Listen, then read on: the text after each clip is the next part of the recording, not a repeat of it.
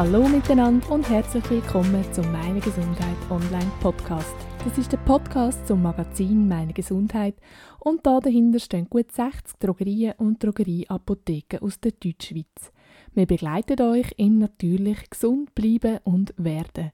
Mein Name ist Barbara und ich bin Drogistin HF. Unser Podcast erscheint monatlich und wir widmen uns Gesundheits- und Ernährungsthemen. Vielleicht ist auch euch aufgefallen, dass immer mehr Produkte im Bereich Darmgesundheit angeboten werden, und zwar nicht nur im Gesundheitsfachgeschäft, sondern auch im Grossverteiler. Ist das Geldmacherei oder hat die Darmpflege ihre Berechtigung und was hilft denn wirklich? Diesen Fragen und vielen anderen gehen wir in dieser Folge nach. Und weil das Thema Darm so ein grosses ist, widmen wir uns gerade in einer Doppelfolge dem Thema. Im ersten Teil geht es vor allem um den Darm im Allgemeinen und warum der Darm und die Darmflora so wichtig ist. Und im zweiten Teil schauen wir dann uns genauer an, was dem Darm gut tut und was eher nicht. Der Darm und vor allem Darmbakterien, die auf der Darmschleimhaut leben, haben in der Geschichte der Menschheit lange ein einen schlechten Ruf gehabt. So sind durch mangelnde Hygiene Bakterien via Stuhl verbreitet worden und haben viel Elend ausgelöst. Erst mit der Erfindung vom Penicillin, also vom Antibiotika im Jahr 1942, ist erkannt worden, wie wichtig Darmbakterien sind.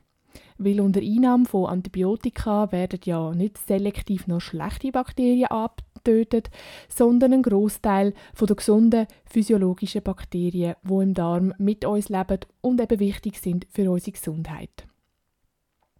Nach einer Antibiotikatherapie haben dann viele Menschen unter Darmproblemen gelitten und darum hat man angefangen zu forschen, was es dann mit dieser Darmflora und den Bakterien, die darauf leben, so auf sich hat. Die Forschung läuft bis heute auf Hochtouren, weil auch immer deutlicher wird, wie wichtig Darmbakterien für unsere Gesundheit im Ganzen sind. Und in der heutigen Folge, wenn wir über den Darm reden, reden wir übrigens immer über den Dünn- und über den Dickdarm. Also schauen wir uns den Darm mal ein bisschen genauer an. Die Schleimhaut vom Darm ist etwa so groß wie zwei Tennisplätze. Die Angabe ist ein bisschen unpräzise, aber plus minus stimmt es wohl etwa für den Großteil der erwachsenen Menschen. Die Zahl ist äh, wirklich unglaublich groß. Ihr könnt euch den Darm nämlich so vorstellen wie einen Grand Canyon. Er hat ganz viele Furchen und Täler und Einbuchtungen und durch die unheimlich vielen Zotten vergrößert sich die Oberfläche um ein Vielfaches. Und durch die riesige Oberfläche ist der Darm übrigens unsere grösste Kontaktstelle zu der Außenwelt und nicht die Körperhaut, so wie wahrscheinlich wir alle ein bisschen angenommen haben. Auf dieser Darmschleimhaut leben Bakterien und äh, andere Mikroorganismen wie zum Beispiel Pilze. Zusammen nennt man all die Bewohner vom Darm Darmflora oder Darmmikrobiom. Die Flora ist ein bisschen glitschig. Ihr könnt euch das so vorstellen wie die Oberfläche von einem schlecht putzten Swimmingpool. Da bildet sich doch an der Poolwand immer so ein glitschiger Belag und etwa so sieht das in unserem Darm aus oder es fühlt sich so an. Auf der gesamten Schleimhaut leben ungefähr 2 Kilogramm Mikroorganismen. Das sind 400 bis 1000 verschiedene Bakterienarten und Pilze und etwa zehnmal so viele Bakterien wie menschliche Zellen im ganzen Körper. Also nie im Körper gibt es so viele Bakterien wie im Darm. Die Darmbakterien sterben aber auch laufend ab und etwa die Hälfte von unserem Stuhlvolumen äh, besteht darum aus toten Bakterien. Anhand von einer Stuhlanalyse kann man dann also auch feststellen, welche Mitbewohner also in unserem Darm leben, weil man kann nicht per se sagen, dass es nur einfach gute und schlechte Darmbakterien gibt. Klar, es gibt ein paar ganz, ganz wenige ungesunde, toxische Bakterien, aber meistens ist das Verhältnis von besseren zu weniger guten Bakterien, wo eben Probleme verursacht. Das ganze System der Darmflora ist ein sogenanntes offenes System. Das heißt, es ist beeinflusst durch alles, was auf den menschlichen Körper trifft. Die Ernährung ist da sicher der grösste Faktor, der einen Einfluss hat auf unsere Darmflora. Die Darmflora widerspiegelt sozusagen eins zu eins, was wir essen. Je einseitiger die Ernährung ist, desto einseitiger ist auch die Darmflora. Und man weiß zum Beispiel auch, dass zum Beispiel Veggies eine ganz andere Zusammensetzung haben an Darmbakterien wie Fleischesser oder Veganer. Aber nicht nur die Ernährung an und für sich hat einen Einfluss auf das Mikrobiom vom Darm, so wie wir jetzt das könnten denken, sondern auch Stress oder Umweltfaktoren, Medikamente oder das Klima beeinflussen das offene und sehr fragile System. Ähm, das offene System passt sich immer seiner Umwelt an. Das äh, kann man auch anhand von einer Familie erkennen, weil oft haben äh, innerhalb von einer Familie alle Personen eine ähnliche Darmflora mit ähnlichen Bakterien, etwa im gleichen Verhältnis, weil die ja eben ähnliches essen und gleichen Umwelteinflüssen ausgesetzt sind. Wie auch im Darm leben auf der Haut- und Vaginalschleimhaut unzählige Mikroorganismen, die dafür schauen, dass sie im physiologischen Gleichgewicht ist. Wir nennen das auch bei der Haut und bei der Vagina äh, die Flora und die hat eine ganz wichtige Aufgabe. Sie entscheiden nämlich, welche Substanzen in den Körper reinkommen und welche nicht. Genau das macht auch der Darm. Der grosse Unterschied ist aber, dass wir bei der Haut zum Beispiel sofort erkennen, wenn sie lediert ist und die Schutzfunktion nicht mehr richtig kann ausführen kann.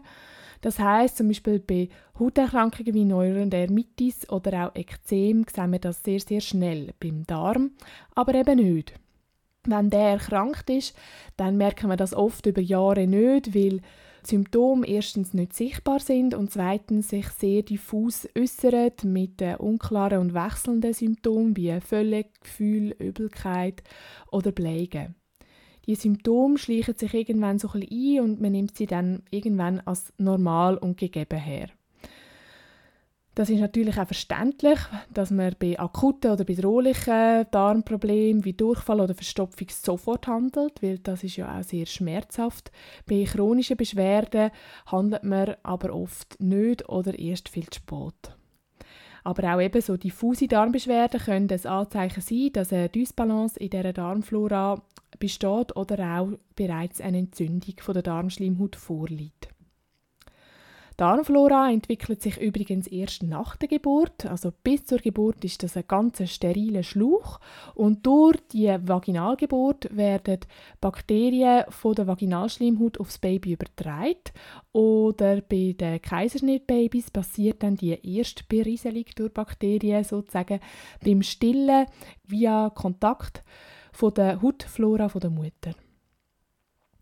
Man sieht auch an dem schönen Beispiel, dass die Floras von der Haut, der Vagina und dem Darm zusammenspielen. Man weiß sogar heute, dass sie im Zusammenhang sind und über Signal äh, kommunizieren. Aus äh, dieser Verbindung entstehen viele Zusammenhänge und auf die gehen wir jetzt ähm, ein. Um die Zusammenhänge zu verstehen, muss ich noch schnell ein bisschen ausführen, was dann eigentlich die Aufgabe ist vom Darm. Die erste wichtige Aufgabe vom Darm ist der Schutz durch Abgrenzung, aber eben auch Aufnahme.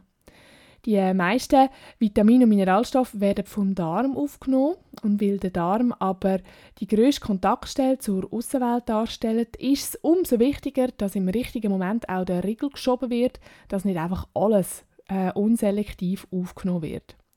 Die Funktion vom Abriegeln übernimmt das Immunsystem.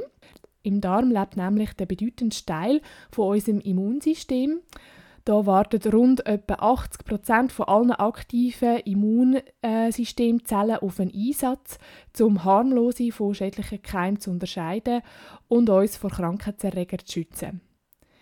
Weil der Darm so ein wichtiger Teil ist vom Immunsystem, kann man da auch einen ersten Zusammenhang sehen zu Allergien. Weil das Immunsystem, wo ja bei Allergien sozusagen überreagiert, ist zum Großteil im Darm daheim. Als weiterer Zusammenhang zum Darm gehört auch die Haut als Organ, weil gerade bei chronischen Hautbeschwerden wie Neurodermitis ist ja eben auch das Immunsystem stark beteiligt und wie schon erwähnt, kommunizieren ja die beiden Floras von der Haut und vom Darm so ein bisschen zusammen. Und wenn die eine Flora gut aufgestellt ist, dann fördert das auch die andere Flora. Oder eben, wenn die eine nicht gut aufgestellt ist, schadet das auch der anderen.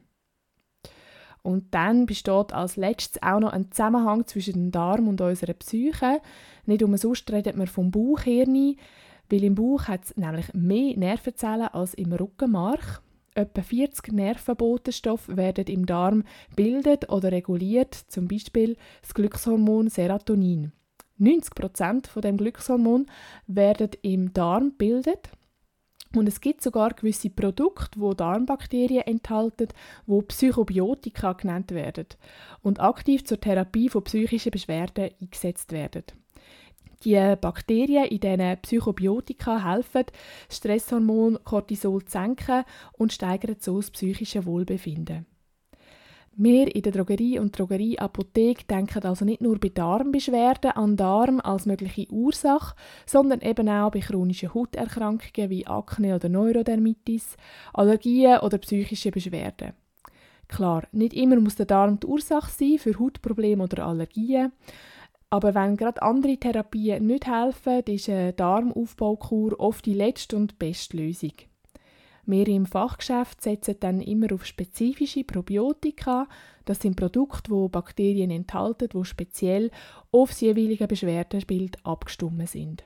Weil bei Heuschnupfen besteht nicht das gleiche Ungleichgewicht an Bakterien wie zum Beispiel bei psychischen Beschwerden. Unsere kleinen Darmmitbewohner sind also nicht zu unterschätzen. Sie helfen uns, den Darm zu entgiften, liefern Energie für den Darm und produzieren sogar Vitamine wie den B-Komplex oder Vitamin K. Ein Ungleichgewicht in der Diversität dieser Flora kann grosse Folgen haben, wie wir jetzt gehört haben. Und das zeigt sich nicht nur in der Verdauung, sondern eben auch an ganz vielen anderen Stellen im Körper. Jetzt wissen wir also über die Wichtigkeit der Darmflora Bescheid. Was ihr gut tut und was ihr eher schadet, erzähle ich euch dann im zweiten Teil dieser Folge. Bis dann, ciao miteinander!